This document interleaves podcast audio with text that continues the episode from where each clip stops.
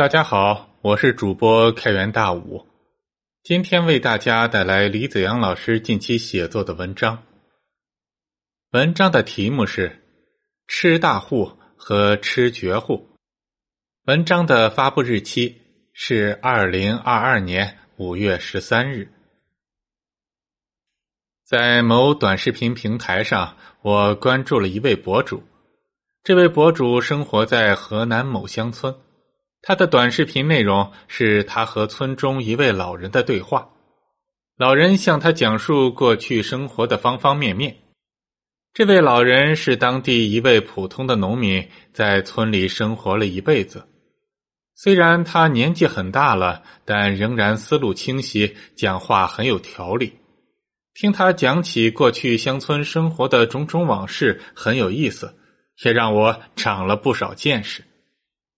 有一次，博主问老人：“你们过去闹饥荒时没有饭吃，为啥不到河里去捞鱼呢？”老人听了一怔，问：“哪里有鱼啊？”博主说：“就是河里的野生鱼虾呀。”老人哈哈一笑。那闹灾的年头，闹的就是旱灾，河里沟里都干透透的，哪里有鱼呀？博主又问他，说自己在网上看到一种说法，说是那时候的人不吃鱼，是因为鱼的腥味而大家穷得很，什么调料也没有，鱼的腥味实在太大，吃不下去。这种说法对吗？老人听了大笑说。哼，这鱼再难吃，还能比榆树皮难吃吗？这就是不知道现实的胡说嘛！再有一次，博主问老人：“你们闹饥荒时吃榆树皮，那玩意儿那么硬，怎么吃啊？”老人说：“这树皮哪里能直接吃啊？得把树皮磨成糊糊，和其他能吃的东西掺和在一起蒸了吃。”然后老人接着说。这能吃的东西就不能扔，能吃对人又无害，为什么要扔了不吃？对那些浪费粮食的人，你让他刮榆树皮吃上十天，他就知道粮食的宝贵了。这一天，二人说到了旧社会的吃大户，在我的印象里，吃大户是饥荒年头里穷人一种变相的抢粮。饥饿的穷人来到某富户家的门前，要求富户拿出粮食来给大家吃，或者大家干脆一拥而入，直接抢走富户的粮食。听老人一说，原来并非如此，真实的情况要和谐得多。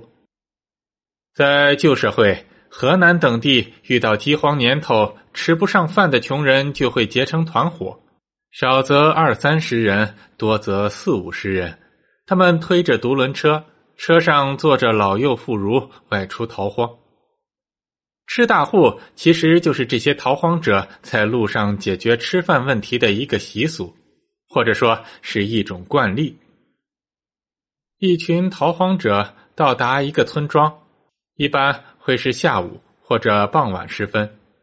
到了村里，他们就去找村长或者保甲长一类的人物，要求给饭吃。一般情况下，这些村长和甲长会给这些人在村里派饭，也就是指定村里的一些人家，分别领几个人去家里吃饭。也就是说，这一群人吃的饭，在村里是由若干人家分别提供的。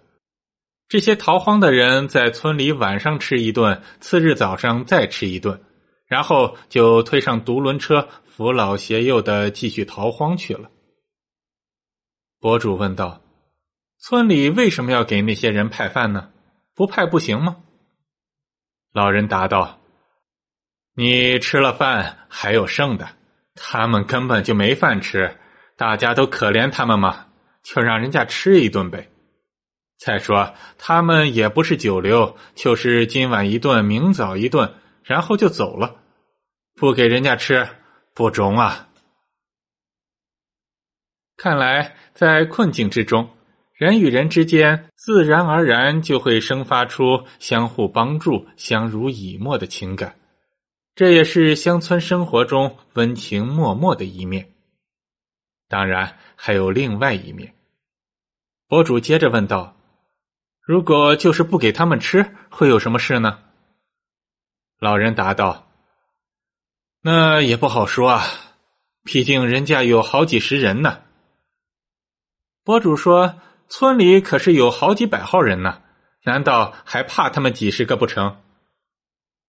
老人抬起头来看看博主，说道：“那可是几十个准备拼命的人呐。”你那几百人谁去拼命啊？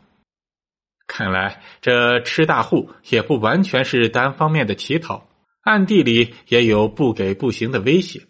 不过，毕竟真打起来的情况很少。老人补充说：“这些吃大户的只会在大的村子里停留，如果村子太小，他们也不会去，因为知道那些村子也没有多少余粮嘛。”最后，老人有些怅然的回忆道：“那年闹饥荒，我们村子里也来了一伙吃大户的，人不算多，一二十人吧。村里的粮食也很紧张，就没给他们派饭。这些人在场院里住了一夜，第二天天还不亮就走了。”又有一次，二人又谈到了吃绝户。这也和我印象里大不相同。前些日子有新闻爆出，某地农村里某户人家家里只有女儿没有儿子，且女儿已经远嫁。在老一辈人去世之后，村里的同族亲戚就来吃绝户，要瓜分这家人的财产。那家人的女儿赶回来阻止，众人吵作一团，甚至大打出手。这种吃绝户明显违反了法律，但却得到了村子里很多人的同情和支持。他们普遍认为，女儿既然已经外嫁，那么老辈人去世后，家产就应该留给同姓的族人，而不应该让女儿带给外人。这就是我们印象中的吃绝户。这种做法显然很野蛮、很落后，应该被法律制止。违法者也应该受到法律的制裁，但老人所讲述的旧社会河南农村里吃绝户的行为，要比这个和谐的多。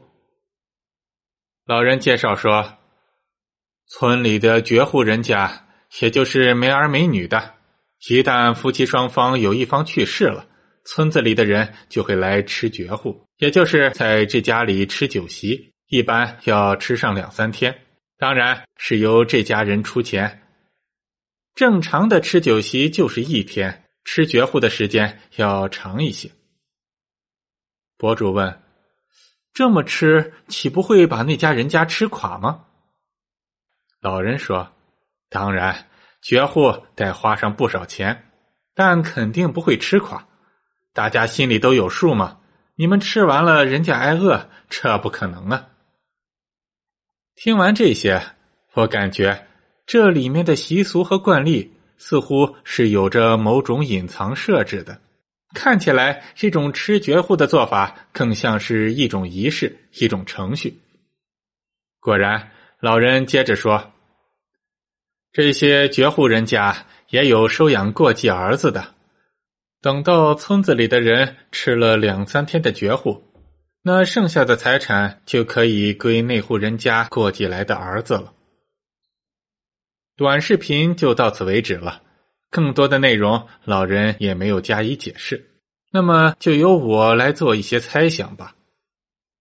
在传统的乡村里，没有儿女的绝户家庭会遇到两个问题：一是夫妻一方去世之后，另一方的晚年生活该由谁来照顾？另一个则是夫妻二人都去世之后，留下来的财产应该如何处理？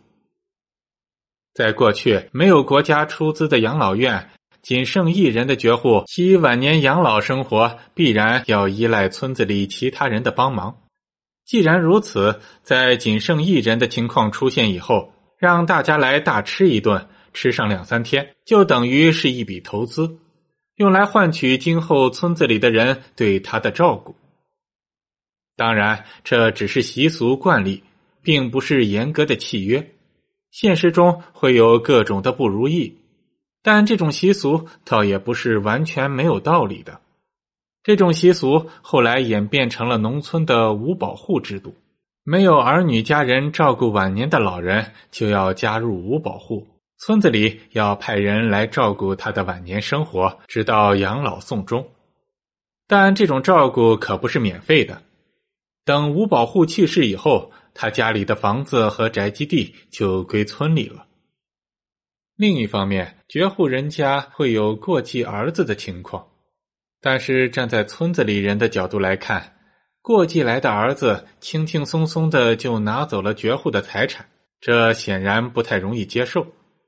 在传统的乡村里，资源非常紧张，村里某家的财产随随便便就被外人拿走了，村里人本能的就会感到不安，甚至会表示反对。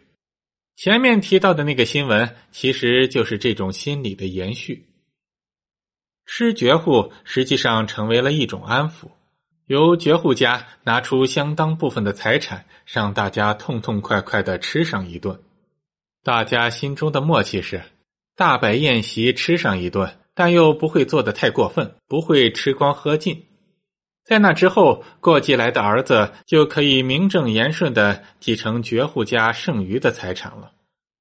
或许这吃绝户的习俗，就是传统社会演化出来的应对绝户家庭所面临的两大难题的解决方案。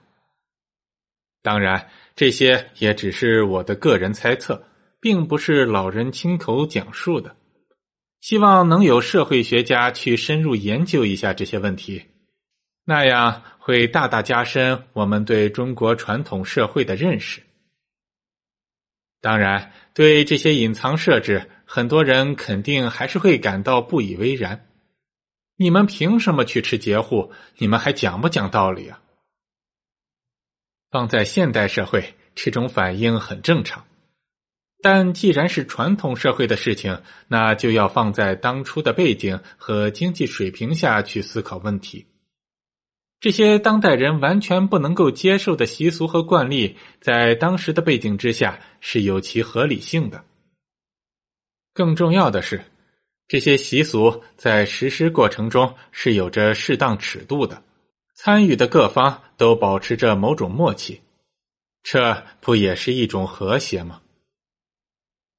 对传统社会来说，保持社区的稳定和谐，让日子继续过下去，远比分清是非对错重要的多。实际上，在很大程度上，我们今天的社会也同样如此。以上就是本文的全部内容。更多精彩文章，请关注李子阳的同名微信公众号。我是开元大武。我们下期再见。